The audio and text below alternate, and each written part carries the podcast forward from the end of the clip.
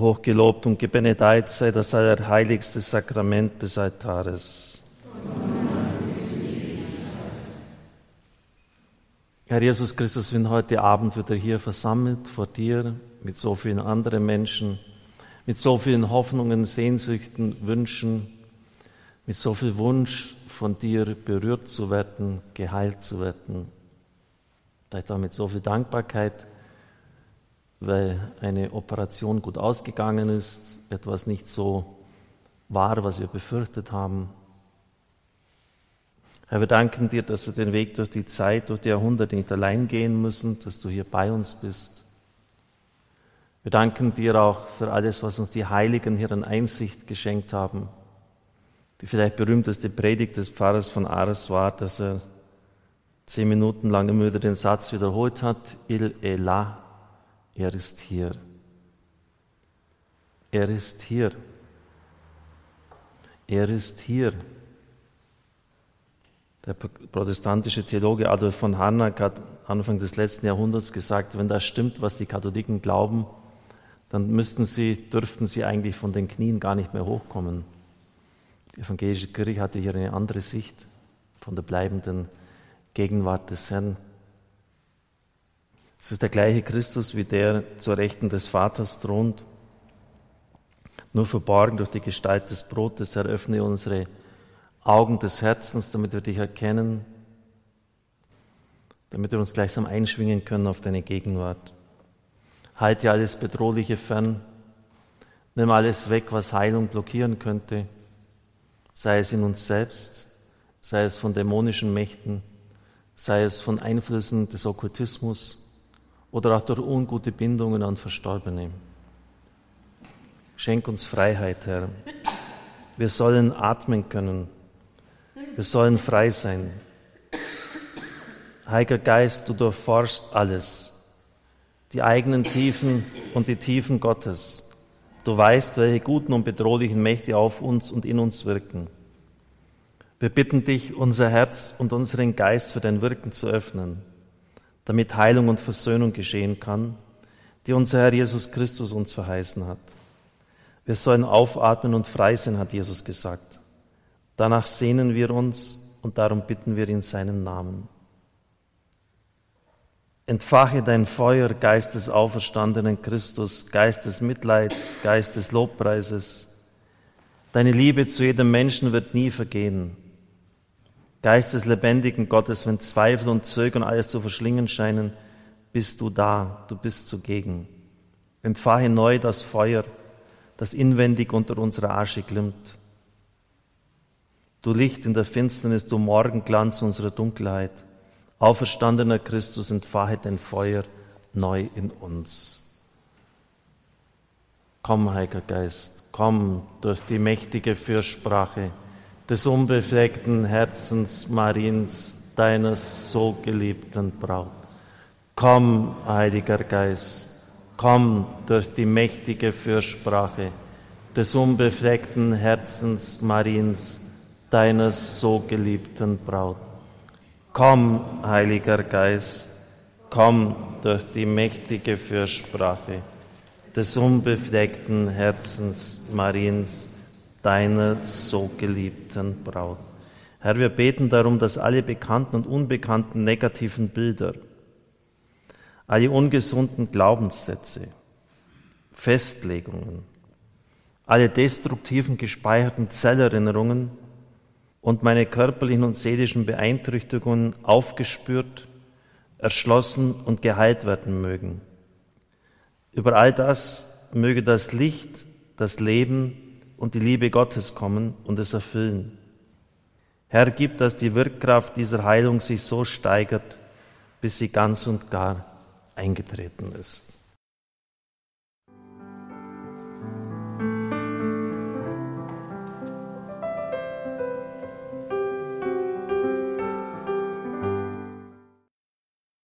Liebe Mitbeter, liebe Zuhörerinnen, liebe Zuhörer, bei uns in der Kirche ist jetzt bei Monsignore Schmid Beichtgelegenheit, Sie können das nutzen. Ich möchte zunächst einmal den Kulturauftrag des Menschen, den er in Genesis 1.28 von Gott bekommen hat, die Erde sich zu unterwerfen und über sie zu herrschen, über die Geschöpfe im Wasser, in der Luft und auf der Erde, ihnen einige Gedanken mitgeben. Von Karl Ammery und anderen wird gesagt, dass das Christentum wesentlich eine Mitschuld hätte an der ökologischen Krise. Denn in der damaligen Zeit, in den damaligen umliegenden Religionen waren die Gestirne Götter. In Ägypten etwa die Sonne, die Propheten haben immer auch dagegen angekämpft, die Sterne etwa als Götter anzubeten. Und die Offenbarung hat einen geradezu revolutionären Schritt vollzogen. Sonne, Mond und Sterne sind Leuchten am Himmel, sind nicht sakral, sind nicht göttlich, müssen nicht angebetet werden. Und da wird nun erst der Vorwurf erhoben, das hätte dann dazu beigetragen, diese Entsakralisierung dass der Mensch angefangen hatte, die ganze Schöpfung sich in einem unguten Sinn zu unterwerfen. Wissenschaft und Technik hätten dem Menschen die Möglichkeit in die Hand gegeben, in nie gekannter Weise das in die Praxis umzusetzen. Und die Folgen sehen wir überall. Abholzung der Regenwälder, Vermüllung der Meere, Artensterben, Herbizide, Pestizide, Vergiftung des Grundwassers, Luftverschmutzung, Wegwerfkultur, toxische Abfälle, Atommüll, Erderwärmung, Wetterextreme, Temperaturanstieg der Ozeane und wie der Papst dann auch sagt, eine geistliche Umweltverschmutzung, wie wir sie so in dieser Weise bisher noch nicht erlebt haben. Herrschaft, die der Mensch bekommen hat, heißt aber nicht Willkür und nicht Missbrauch und Zerstörung. Dazu ist es wichtig, den zweiten Schöpfungsbericht Genesis 2.15 zur Kenntnis zu nehmen. Er präzisiert. Dort heißt es nämlich, der Mensch hätte den Auftrag, den Garten zu bewachen und ihm zu dienen. Das hebräische Wort für bewahren heißt Shamar.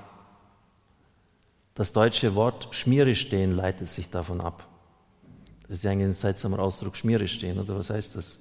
Das heißt, einer passt auf, während der andere eine Straftat verübt, dass er nicht erwischt wird. Und er gibt dann, er steht Schmiere. Und Schmiere heißt, also dieses Schmiere heißt bewachen. Er, er bewacht seinen Kumpel, er gibt Acht auf ihn.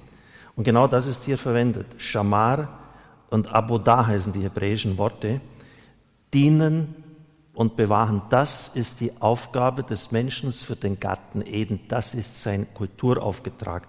Und es geht jetzt noch heftiger weiter. In den ersten fünf Büchern der Bibel wird das als die Aufgabe der Priester und der Leviten an der heiligsten Stätte, nämlich beim Heiligtum, beim Bundeszeit und später im Tempel beschrieben. Abodah und Shamar. Das heißt, er soll dem Heiligtum dienen. Klar, den Dienst, wir sind ja auch Diener hier in der Kirche und es bewahren, dass hier kein Unfug passiert. Dieser sprachliche Hinweis legt nahe, dass Gott die Schöpfung als einen königlichen Tempel vorgesehen hat, erbaut von einem himmlischen König, vom himmlischen Vater und von einem Priester bedient wird. Und dieser Priester ist der Mensch. Das müssen Sie mal überlegen, was das eigentlich heißt. Also das sind schon, schon Dinge, die, die sehr tief sind, die in der Bibel selber stehen. Der Mensch soll den Garten bewachen und ihm dienen. Genau die gleichen Worte für den Dienst der Priester und Leviten im Heiligtum. Das ist unser Auftrag. Wir sind wie, wie Priester einem Heiligtum, dementsprechend sollen wir mit der Schöpfung umgehen. Das sind schon ganz andere Töne, meine lieben Freunde. Also von wegen hier äh, Freigabe zur Willkür und, und da anstellen, was immer wir, wir wollen. Und so beten wir, dass die Menschen im Hinblick auf die Schöpfung ihrem wirklich von Gott gegebenen Kulturauftrag gerecht werden. Und bitten auch um Verzeihung, wo das bisher nicht getan worden ist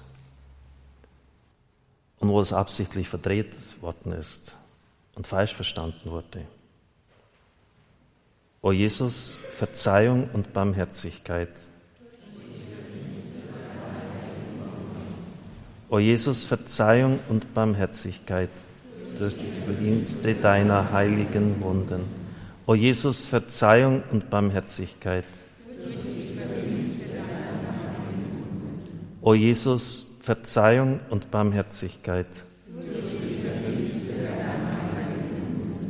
O Jesus, Verzeihung und Barmherzigkeit. O Jesus, Verzeihung und Barmherzigkeit.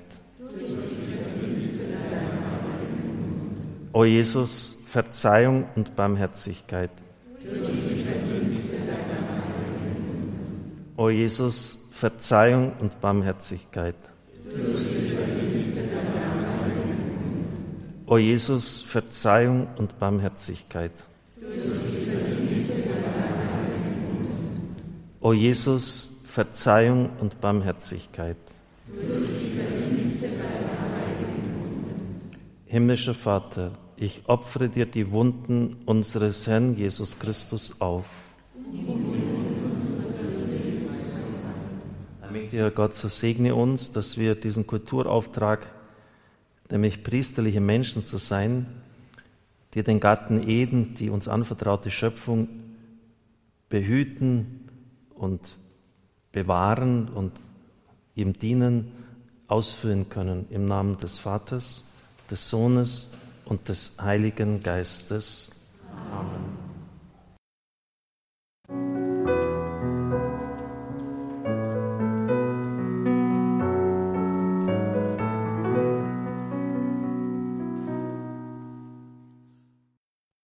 Der Papst war kaum zwei Monate im Amt, als alle Diplomaten, die Abordnungen aller Nationen bei ihm waren und er dann zu ihnen gesprochen hat. Mai 2013. Der Wille zur Macht und zu Besitz ist grenzenlos geworden. Hinter dieser Einstellung steht die Ablehnung jeglicher Ethik, die Ablehnung Gottes. Ethik ist wie Solidarität eine Unsitte, ein lästiges Übel. Sie wird ebenso als kontraproduktiv angesehen, etwas, das zu menschlich ist, weil es Geld und Macht relativiert. Eine Bedrohung, weil es die Manipulation und die Abhängigkeit der Menschen ablehnt. Denn Ethik führt zu Gott. Er steht jeglicher, über jeglichen Kategorien des Marktes. Gott kann nicht von Finanziers, Wirtschafts- Leuten und Politikern gemanagt und manipuliert werden. Gott ist nicht administrierbar oder manipulierbar. Und so wird er gefährlich. Denn er ruft den Menschen zu voller Selbstentfaltung und Unabhängigkeit von jeglicher Sklaverei auf. Die Ethik, natürlich nicht eine ideologisch gefärbte, ermöglicht es uns, meiner Meinung nach, eine gerechte und ausgewogene soziale Ordnung zu schaffen, die humaner ist in diesem Sinn ermutige ich die Finanzexperten und politischen Führer ihrer Länder, die Worte des heiligen Johannes von Chrysostomus in Betracht zu ziehen. Wer seine Güter nicht mit den Armen teilt, beraubt sie und spricht ihnen die Lebensberechtigung ab. Es sind nicht unsere Güter, die wir besitzen, sondern die ihren. Damit hat er 1500 Jahre vor Karl Marx die soziale Pflichtigkeit des Eigentums erwähnt. Das wissen nur noch die wenigsten. Also der Papst sagt, die, die Quelle der Übel ist die Gottvergessenheit. Und das hat er auch in Laudato Si, dieser Enzyklika, die jetzt fünf Jahre alt ist, betont. Er zitiert Papst Benedikt. Alle diese Übel sind auf die Idee zurückzuführen, dass es keine unbestreitbaren Wahrheit gibt, die unser Leben lenken. Und deshalb der menschlichen Freiheit keine Grenzen gesetzt sind. Man vergisst, dass der Mensch nicht nur sich selbst machende Freiheit ist. Der Mensch macht sich nicht selbst. Er ist Geist und Wille, aber er ist auch Natur.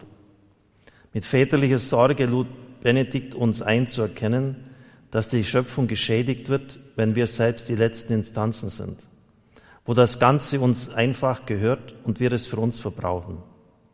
Und der Verbrauch der Schöpfung setzt dort ein, wo wir keine Instanz mehr über uns akzeptieren wollen, sondern nur noch uns selbst wollen. Liebe Brüder und Schwestern im Herrn, ich bin immer wieder wirklich zutiefst betroffen, dass die Heilige Schrift uns wirklich auch heute entscheidende Weisungen gibt, und zwar so präzise und klar, dass man es eigentlich kaum übersehen kann. Bei Kinderbibeltagen wird immer gern die Noach-Geschichte hergenommen. Also wie die ganze, der ganze Zoo da in, den, in die Arche hineingetrieben wird dann das Wasser, die Arche, die darauf schaukelt und drüber der Regenbogen. Das ist alles schön und, und ja, wunderbar, das kann man basteln, das kann man malen, die Farben des Regenbogens, äh, aber es verkennt eigentlich die, die tiefere Botschaft, die dahinter steht, denn der Bogen Gottes am Himmel ist keineswegs harmlos. Es ist der Kampfbogen Gottes. Und so muss man es auch auslegen. Das Bild, das hebräische Wort für Bogen, für Regenbogen und Kriegsbogen ist genau das gleiche. Die Pharaonen, die Mar der Marduk, Gott, alle haben sich mit dem Bogen darstellen lassen. Das hat man damals in der damaligen Welt genau gewusst, was das heißt, so wie dann später im Mittelalter mit dem Schwert oder mit dem Degen. Das war ein Zeichen der Macht.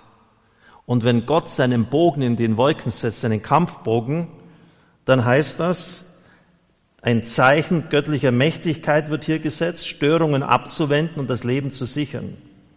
Als Bundeszeichen ist es ein Bild für die Königsherrschaft Gottes, der sich die Verfügungsgewalt über seine Erde vom Menschen nicht aus der Hand nehmen lässt. Das ist eine Kampfansage von Gott. Die Sintflutgeschichte, schreibt Erich Zenger, einer der bekanntesten Neutestamentler, mit dem Aufleuchten des Bogens in den Wolken macht somit energisch klar, dass Gott nicht gewillt ist, die Pervertierung seiner Schöpfung durch den Menschen hinzunehmen. Der den Anfang des Lebens gesetzt hat, wird dieses Leben nicht mehr aus der Hand geben. Also Freunde, Achtung, weil äh, Gott wird da nicht ewig zuschauen mit dem, was wir hier anstellen. Schöpfung bedeutet nach der Priesterschrift Setzung fundamentaler, immer geltender und durch keine außergöttliche Macht revidierbarer oder zerstörbarer Ordnungen. Die erste Schöpfung ist endgültig. Sie bedeutet die Errichtung eines Lebenshauses für alles Lebendige. Es ist deshalb nicht die Aufgabe des Menschen, die ihm vom Schöpfer gesetzten Grenzen überwinden zu wollen. Gottvergessenheit ist der eigentliche Grund der Krise. Und deshalb schreibt auch Papst Franziskus in Laudato Si 210, wir brauchen den Sprung in Richtung auf das Mysterium, von dem aus eine ökologische Ethik ihren tiefsten Sinn empfängt, auf das Mysterium, auf Gott hin.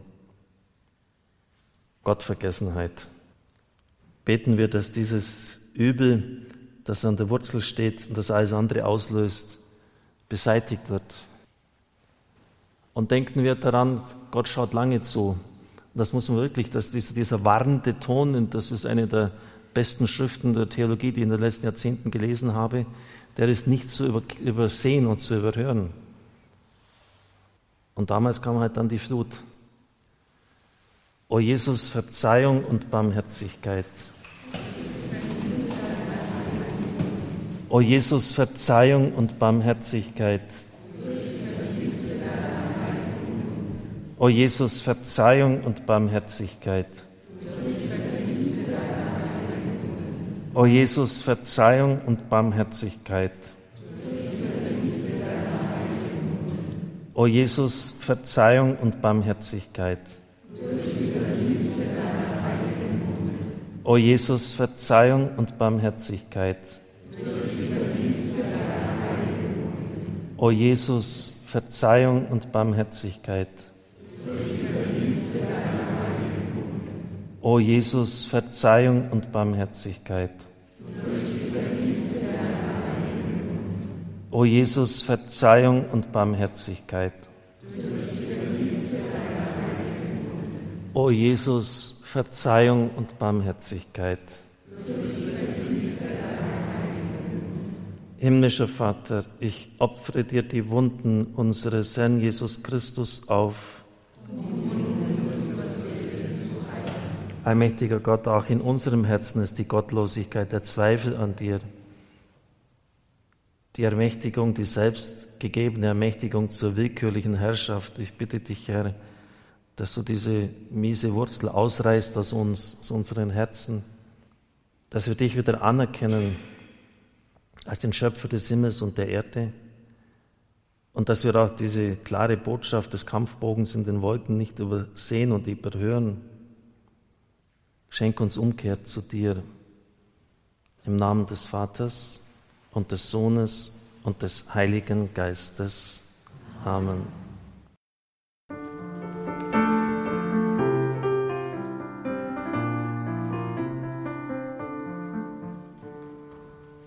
Tanzen ja tanzen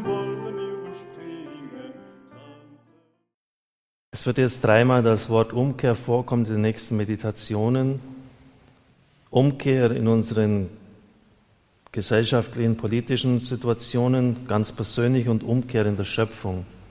Der Papst hat von ökologischer Schuld gesprochen im Hinblick auf die Beziehung des Nordens zum Süden. Wir verbrauchen viel zu viel Energien, verschmutzen die Umwelt und die Länder des Südens müssen es wesentlich ausbaden, weil die die ersten Opfer sein werden, wenn sich die Erde erwärmt. Er spricht davon ökologischer Umkehr, natürlich nur im analogen Sinn, denn Umkehr ist immer eine persönliche Kategorie. Aber wenn er den Ausdruck verwendet, um uns dann einfach aufmerksam zu machen, dass ein Umdenken stattfinden muss. Denn Umkehr heißt ja nichts anderes vom Griechischen als Umdenken. Es ist das Einzige, was uns retten kann. In Laudato Si schreibt der Papst, die äußeren Wüsten wachsen, weil die inneren so groß geworden sind. Also auch hier wieder der Zusammenhang zwischen dem Menschen, seinem Denken, seiner Einstellung und das, was in der Schöpfung passiert. Die Laudato Si 217, die äußeren Wüsten wachsen, weil die inneren so groß geworden sind. Und dann das folgende, geradezu revolutionär, politisch wahrscheinlich nicht durchsetzbar, aber das Einzige, was uns retten würde auf dem Planeten. 193. Wir müssen die Gangart verlangsamen, vernünftige Grenzen setzen und umkehren, ökologische Umkehr, bevor es zu spät ist. Wir wissen, dass das Verhalten derer, die mehr und mehr konsumieren und zerstören, während andere noch nicht entsprechend ihrer Menschenwürde leben können, völlig unvertretbar ist. Deshalb ist die Stunde gekommen, in einigen Teilen der Welt eine gewisse wirtschaftliche Rezession zu akzeptieren. Stellen Sie mal vor, um Hilfe denen zu geben, die arm sind, damit in anderen Teilen ein gesunder Aufschwung stattfinden kann. Benedikt XVI. hat gesagt, dass die technologisch fortgeschrittenen Gesellschaften bereit sein müssten, Verhaltensweisen zu fördern, die von einem Maßhalten geprägt sind, indem sie den eigenen Energiebedarf reduzieren und die Nutzungsbedingungen verbessern. Umkehr in Bezug auf die Schöpfung. Ich zitiere wieder Erich Zenger, Menschen, die die Erde als Lebenshaus zerstören, verfehlen ihr Menschsein. Eine Menschheit, die die Erde nur als Material der Bedürfnisbefriedigung betrachtet, die Tiere als rechtlose Kreaturen benutzt, die das Machbare zum Maßstab ihrer Entscheidungen macht und erst danach über die Moral des Gemachten nachdenkt, die Waffen produziert, die den Biotop Erde insgesamt zerstören können, eine solche Menschheit handelt schöpfungswidrig und schickt sich an, wie alles Fleisch zu werden, von dem Genesis 6,12 redet. Also alles Fleisch, das Gott dann hinweggespült hat. Und in der Tat, wenn wir mal bedenken, was da alles geschieht, es werden Eizellen befruchtet in England seit Februar 16 schon, experimentiert an Menschen im frühestmöglichen Stadium und nach 14 Tagen werden sie verworfen, heißt man das. Wenn wir da nicht umkehren, werden wir einmal verworfen werden. Eingriffe in die Keimbahn werden vorgenommen, die dann alle künftigen Generationen prägen werden. In Japan hat man Hybridwesen zwischen Mensch und Tier gezüchtet und so weiter. Sie kennen ja das alles. Also beten wir um eine Umkehr hinsichtlich unserer Einstellung zur Schöpfung. Denn sonst werden die Kräfte der Natur, wie Hildegard von Bingen es formuliert hat, zurückschlagen und sie werden uns treffen und immer härter treffen. O Jesus, Verzeihung und Barmherzigkeit. O Jesus, Verzeihung und Barmherzigkeit. O Jesus, Verzeihung und Barmherzigkeit. O Jesus, Verzeihung und Barmherzigkeit. O Jesus, Verzeihung und Barmherzigkeit.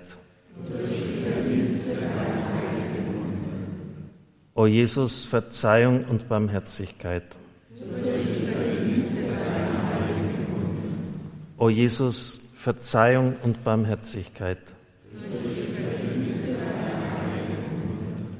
O Jesus, Verzeihung und Barmherzigkeit. O Jesus, Verzeihung und Barmherzigkeit. O Jesus, Verzeihung und Barmherzigkeit.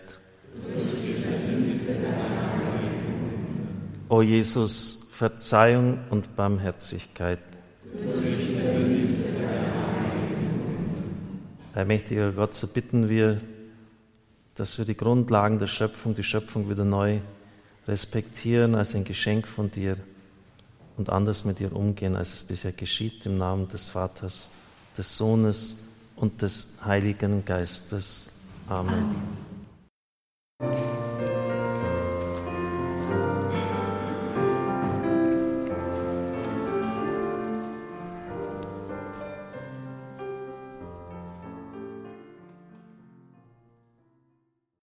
Liebe Mitbeter, ich lese Ihnen einen Text aus einem Buch vor und Sie können versuchen zu raten, wer das ist, wer das geschrieben hat. WTO heißt World Trade Organization, Welthandelsorganisation. Gemäß WTO-Logik können aber nicht nur, sondern müssen sogar Güter gehandelt werden, die von Kindern unter sklavenartigen Bedingungen produziert werden. Der eigentliche Grund für den unerträglichen Zustand der weltweiten Ökonomie und des freien Handels ist, dass die globalen Regelwerke nicht kohärent aufeinander abgestimmt sind. Und das wohl mit Überlegung und absichtlich. Genauer, die drei großen internationalen Regulierungsregime, die der UN, der Welthandelsorganisation und des Weltfinanzsystems, sind inkohärent und widersprechen sie in Teilen sogar. Diese Widersprüche machen es möglich, dass in Sonntagsreden in völligem Einklang mit der UN-Philosophie soziale und ökologische Anliegen eingefordert werden und die Marktprozesse in der Praxis jedoch zum genauen Gegenteil führen. Das klingt nach Verschwörungstheoretiker. Das hat ein ganz schlimmer offensichtlich formuliert, weil dann Verschwörung darf man ja gar nicht begehen heute. Alle, die heute irgendwie fast etwas übertrieben formuliert, etwas kritisch sich da äußern, äh, die nicht dem Mainstream entsprechen, die werden sofort in diese Richtung abgeschoben und diffamiert. Das hat der deutsche Entwicklungsminister geschrieben, Dr. Gerd Müller. Und der kennt sich in der Welt aus wie kaum ein anderer. Er stammt ja hier aus unserer Heimat. Wissentlich und absichtlich sind die globalen Regelwerke nicht aufeinander abgestimmt, damit man die Leute ausbeuten kann. Und er schreibt auch in seinem Buch, ich habe das zitiert aus dem Buch Unfair, ich lade Sie ein, diese zu lesen, dass er selber in Bangladesch gesehen hat, wie in einer riesigen Halle tausend Näherinnen waren, wie Hühner in Legebatterien, zwölf Stunden unter stickigen Luftbedingungen, sechs Tage die Woche, Stundenlohn 16 Cent. Und dann will er von der deutschen Wirtschaft, dass die jetzt gefälligst das am Anfang noch freiwillig, jetzt werden sie dazu gezwungen, Gott sei Dank, dass sie das in Ordnung bringen und einen anständigen Lohn den Leuten bezahlen. Wissen Sie, was eine Hose dort kostet? Alles in Fischen hat er das uns gesagt. Ich war beim Neujahrsempfang dort, ich habe ihn selber gesprochen, habe mir auch dieses Buch mit einer persönlichen Widmung geschickt und gesagt, geschrieben, ich habe es leider nicht hier, danke für Ihre so wertvolle Arbeit. Die 5 Euro wird das, werden die Hosen hergestellt und bei uns für 100 Euro verkauft. Eine ziemliche Spanne, würde ich sagen.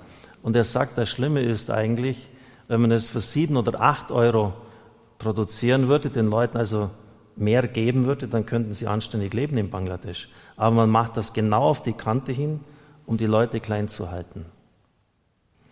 Und jetzt, äh, weil alle freiwilligen Appelle nicht genutzt haben, äh, wird das eingeführt, dass die, der Lieferkettennachweis, dass sie genau dokumentieren müssen, dass die Ware unter menschenwürdigen Bedingungen produziert worden ist.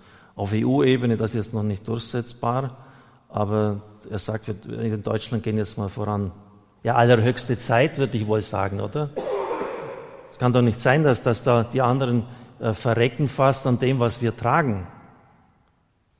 Also man fragt sich hier schon, was, äh, was geht hier eigentlich ab? Oder das, das Gleiche ist die, äh, die Situation im Kongo. Es waren 15 Leute vom Priesterseminar da, Kein einziger wusste, als ich gefragt habe, wisst ihr, was im Kongo eigentlich abgeht? Das, das ist ein Gebiet, das ist so groß wie Frankreich, Italien, Frankreich, äh, Deutschland, Spanien, Portugal, Skandinavien, England und Irland zusammen. Und dann dazu noch Polen. Also eine, eine riesige Fläche. Vollkommen unter der Kontrolle von 50 Warlords. Die Regierung hat dort überhaupt gar keinen Einfluss. Die Rohstoffe dieses Landes sind Segen und Fluch zugleich. Dort ist Coltan, ein ganz seltenes Mineral, das in jedem Handy bei uns ist. Ohne das funktionieren die nicht. Und die haben ihre eigene Herrschaft und jeder, der auch nur in irgendwie in die Quere kommt, wird umgebracht. Und seit 94 sind im Osten des Kongo fünf Millionen ermordet worden. Das interessiert bei uns im Westen kein Schwein, entschuldigen Sie den Ausdruck. Niemand interessiert das. Das ist so viel, fast so viel wie die Shoah. Und ich habe die gefragt, wisst ihr das eigentlich? Nö, das haben wir noch nie gehört. Und der Westen macht nichts, weil er die Rohstoffe sich günstig aneignen kann. Es klebt Blut dran. Deshalb auch der Protest des Papstes, als er die Botschafter vor sich hatte. Menschen müssen sich abmühen, um ihr Leben bestreiten zu können und schaffen es doch nur unter unwürdigsten Bedingungen zu existieren. Ein Grund für diese Situation ist Meinung nach, Meinung nach unser Verhältnis zum Geld und unsere Akzeptanz seiner Macht über unsere Gesellschaft. Konsequenterweise lässt uns die aktuelle Finanzkrise vergessen, dass der letztendliche Ursprung der Krise eine tiefe menschliche Krise ist, die Leugnung des Primats des Menschen. Wir haben uns neue Götzen geschaffen. Die Verehrung des goldenen Kalbs hat heute eine neue und herzlose Form und im Kult rund um das Geld und das Wirtschaftsdiktat gefunden. Das Diktat einer Wirtschaft, die herzlos ist und jedes humane Ziel vermissen lässt. Diese Wirtschaft tötet. Da ist er sehr stark dafür kritisiert worden, aber hat vollkommen recht. Diese Wirtschaft. Er spricht jetzt nicht unbedingt auf Deutsch mit unserer soziale, äh, sozialliberalen Ordnung, aber diese Wirtschaft tötet. Und alle wissen es. Und keiner macht etwas dagegen. Und ich bin so froh, dass er jetzt, dass er jetzt wenigstens da mit der Bekleidung einen Anfang gesetzt hat. Viele Lobbygruppen haben versucht, auf die Enzyklika Einfluss zu nehmen, Laudato Si, weil sie solche Sätze nicht hören wollten. Diese Wirtschaft tötet. Und dabei hätten wir doch so Möglichkeiten mit der Entwicklungspolitik. Zum Beispiel hat Dr. Müller gesagt, in Mauretanien haben deutsche Ingenieure 500 Kilometer lang Solarzellen gebaut. Das heißt, diese Völker schaffen von Steinzeitalter, das sind nur Nomaden, die umherziehen, den Sprung ins Atomzeitalter durch unsere Hilfe. Die brauchen keinen Wald mehr abholzen. Könnte, man könnte so viel machen, wenn man wollte. Und wenn man es den Leuten sagen würde, äh, dann haben wir halt vielleicht jetzt mal nicht 2% Wirtschaftswachstum, sondern vielleicht null oder auch weniger, aber damit können wir alle auf diesem Planeten überleben. Ich glaube, dann wären die Leute auch bereit, das zu akzeptieren. Also beten wir für unsere Politiker, für ein Ende der, des Geldes, der Herrschaft des Geldes über den Menschen, der wirtschaftlichen Interessen und beten wir täglich, habe ich auf meiner Segensliste jeden Tag in der Früh alle Verantwortlichen in der Wirtschaft, alle Verantwortlichen in der Politik. Herr, ich segne sie, lass sie ihre Verantwortung erkennen und lass sie umkehren.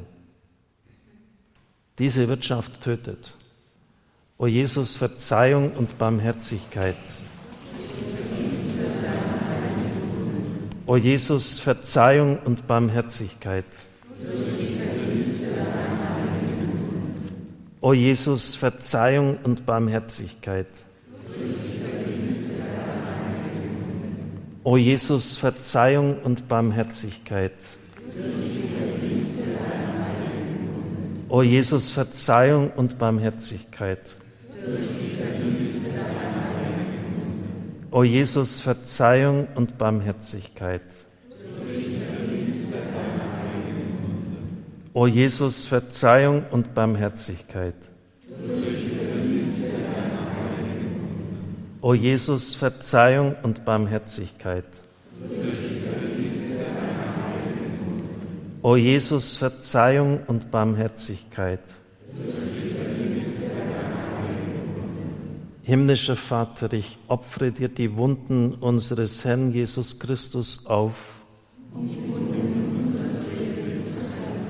Allmächtiger Gott, wir bitten dich, dass die Ausbeutung der Völker der Menschen diesen Nationen aufhört, dass gefälligst anständige Arbeitsbedingungen für sie geschaffen werden und dass nicht einige dann noch und noch und noch mehr reicher werden, während andere nicht mal wissen, wie sie ihr Leben bestreiten sollen. Schenke Umkehr in Politik und Wirtschaft.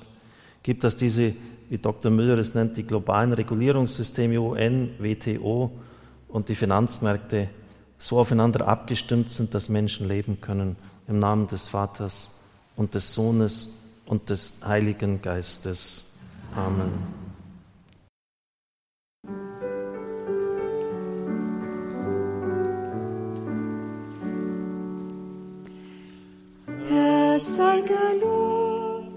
Bruder Umkehr in Politik und Wirtschaft, Umkehr in unserer Beziehung zur Schöpfung und jetzt auch ganz persönlich. Der Papst schreibt, nicht nur Katholiken spreche ich an. Angesichts der weltweiten Umweltschäden möchte ich jetzt an jeden Menschen mich wenden, der auf diesem Planeten wünscht, lebt. Wir sind in der Belle Etage. Uns geht's gut. Wir müssen unseren Lebensstil ändern. Ein paar Solarzellen auf dem Dach, schreibt Christine Florin, Florin und ein paar Tafeln fair gehandelte Schokolade im Vorratsraum reichen nicht mehr. Es gibt kein richtiges Leben im falschen System. Der Papst schreibt, wir brauchen eine mutige kulturelle Revolution. Diese will er anstoßen. Jeder kann, nein, jeder muss die Welt verbessern, so lautet sein Credo. Achtsamkeit für die ökologische und soziale Umwelt fängt beim Einzelnen an. Er schreibt, eine ganzheitliche Ökologie ist auch aus einfachen alltäglichen Gesten gemacht, die die Logik der Gewalt, der Ausnutzung des Egoismus durchbrechen. Indessen ist die Welt des wütenden Konsums zugleich die Welt, in der das Leben in all seinen Formen schlecht behandelt wird. Herrschen, so der Papst weiter, hat sich vom Teilen entkoppelt. Wer aber die Macht hat, das, hat die Macht, das zu ändern. Mächtig sind nach Franziskus Ansichten die Konsumenten in den wohlhabenden Ländern. Sie bestimmen mit, was in welchen Mengen, zu welchem Preis, unter welchen Bedingungen produziert wird. Sie können verzichten, und auch das ist neu, Sie dürfen den Kauf gezielt verweigern. Sie dürfen Produkte boykottieren, wenn sie unter ethisch unvertretbaren Bedingungen erzeugt oder verbreitet werden. Das geht von nun an in Ordnung, ist lehramtlich als heilsamer Druck zu verstehen. Eine ganz konkrete Handlungsanweisung auch des Papstes. Wussten Sie, dass er das alles geschrieben hat? Lesen Sie es mal nach. Also beten wir darum, dass auch wir uns diese Dinge würde bewusst machen, dass wir die Stimme erheben und auch persönlich einfach Schritte, die sinnvoll und gut sind, vollziehen. O Jesus, Verzeihung und Barmherzigkeit. O Jesus, Verzeihung und Barmherzigkeit. O Jesus, Verzeihung und Barmherzigkeit. O Jesus, Verzeihung und Barmherzigkeit. O Jesus, Verzeihung und Barmherzigkeit. O Jesus, Verzeihung und Barmherzigkeit. O Jesus, Verzeihung und Barmherzigkeit. O Jesus, Verzeihung und Barmherzigkeit. O Jesus, Verzeihung und Barmherzigkeit. Durch die O Jesus, Verzeihung und Barmherzigkeit. Himmlischer Vater, ich opfere dir die Wunden unseres Herrn Jesus Christus auf. nehme, das können Sie nur für sich auch privat öfters beten, aus dem Gotteslob die Nummer 684. Nur von der rechten Seite einen Ausschnitt. Die Antwort heißt immer, lass uns ein Segen sein. Guter Gott, du hast uns in deiner Schöpfung reich beschenkt. Lass uns ein Segen sein. Aufmerksamkeit präge unser Leben, denn die Welt ist vielfältig und schön. Achtsamkeit bestimme unser Handeln, denn unsere Welt ist verletzlich und zerbrechlich. Dankbarkeit für das Leben sei unsere Quelle, denn es wurde uns geschenkt. Achtung vor allem Leben sei unsere Haltung, denn jedes Geschöpf hat seine Würde. Wir wollen einander Licht und Wärme sein, wie unser Bruder das Feuer. Wir wollen einander nützlich sein, wie unsere Schwester das Wasser. Wir wollen einander beleben, wie unser Bruder der Wind. Wir wollen einander nähren, wie unsere Schwester die Erde. Gott Vater, du bist deiner Schöpfung immer treu geblieben. Durch deinen Sohn Jesus Christus bist du selbst Teil von ihr geworden. In deinem Geist bist du ihr in vielfältiger Weise nahe. Führe alles Werten und Vergehen in die Vollendung und uns Menschen zur Freiheit und Herrlichkeit der Kinder Gottes. Sei gepriesen in Ewigkeit. Er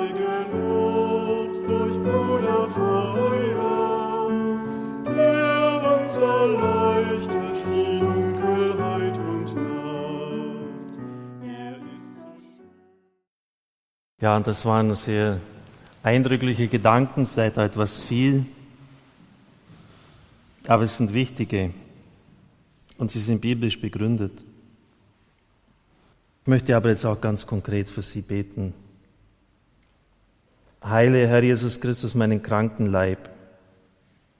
Um der Dornenkrone und der Schmerzen willen, die du für uns erlitten hast, heile die Krankheiten des Gehirns, des Rückenmarks und der Nerven. Lege deine Hand auf mich und heile mit deinem göttlichen Licht und deiner heilenden Kraft jeden Tumor, der sich in mir breit macht. Schenke meinen Zellen die Ordnung wieder, die Gott ihnen am Anfang gegeben hat. Heile den Krebs in mir, die Leukämie.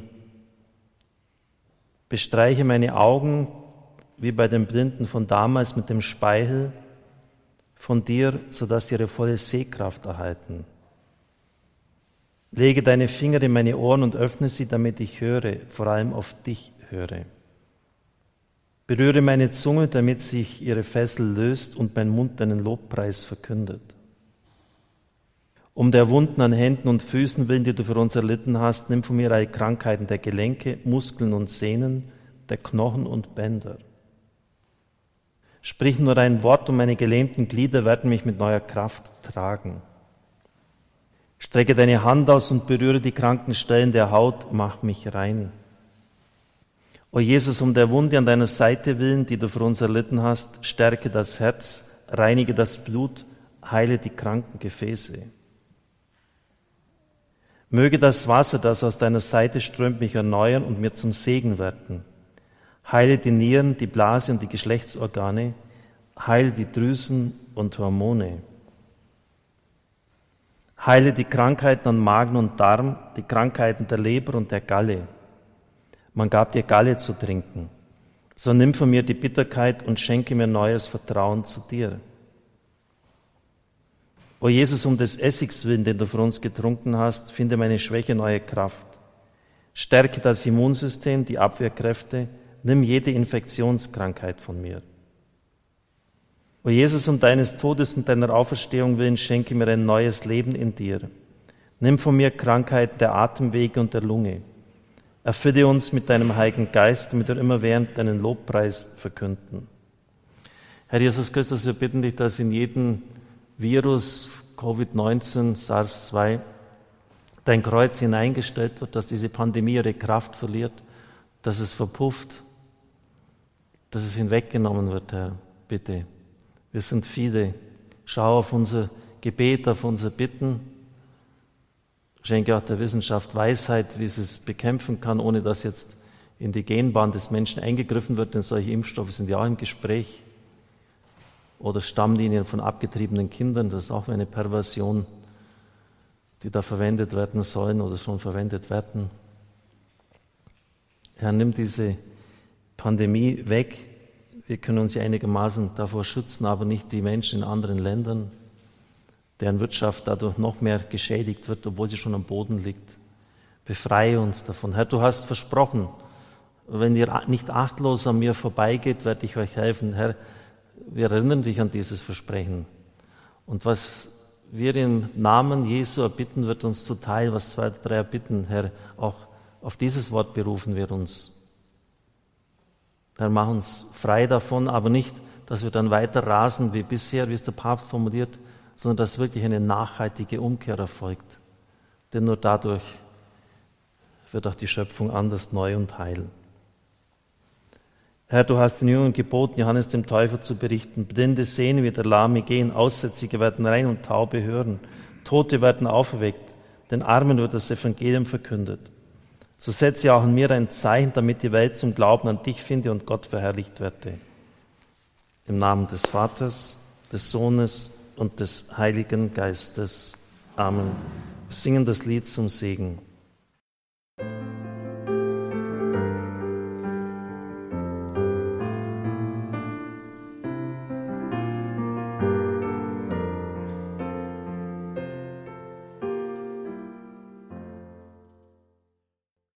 Brot vom Himmel hast du ihnen gegeben. Lasset uns beten.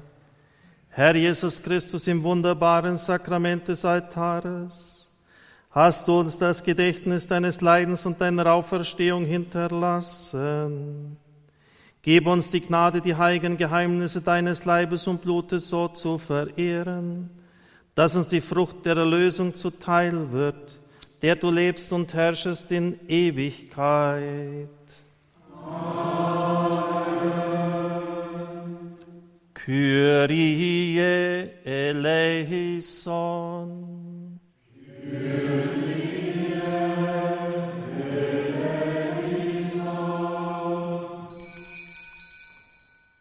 Christe eleison.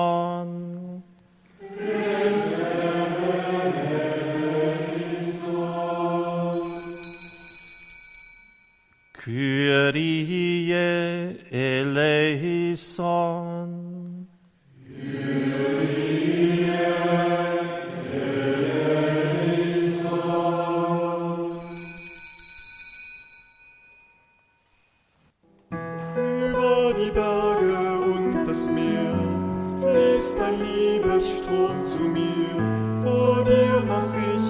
Herz ganz weit, denn der mich heilt, der setzt mich frei.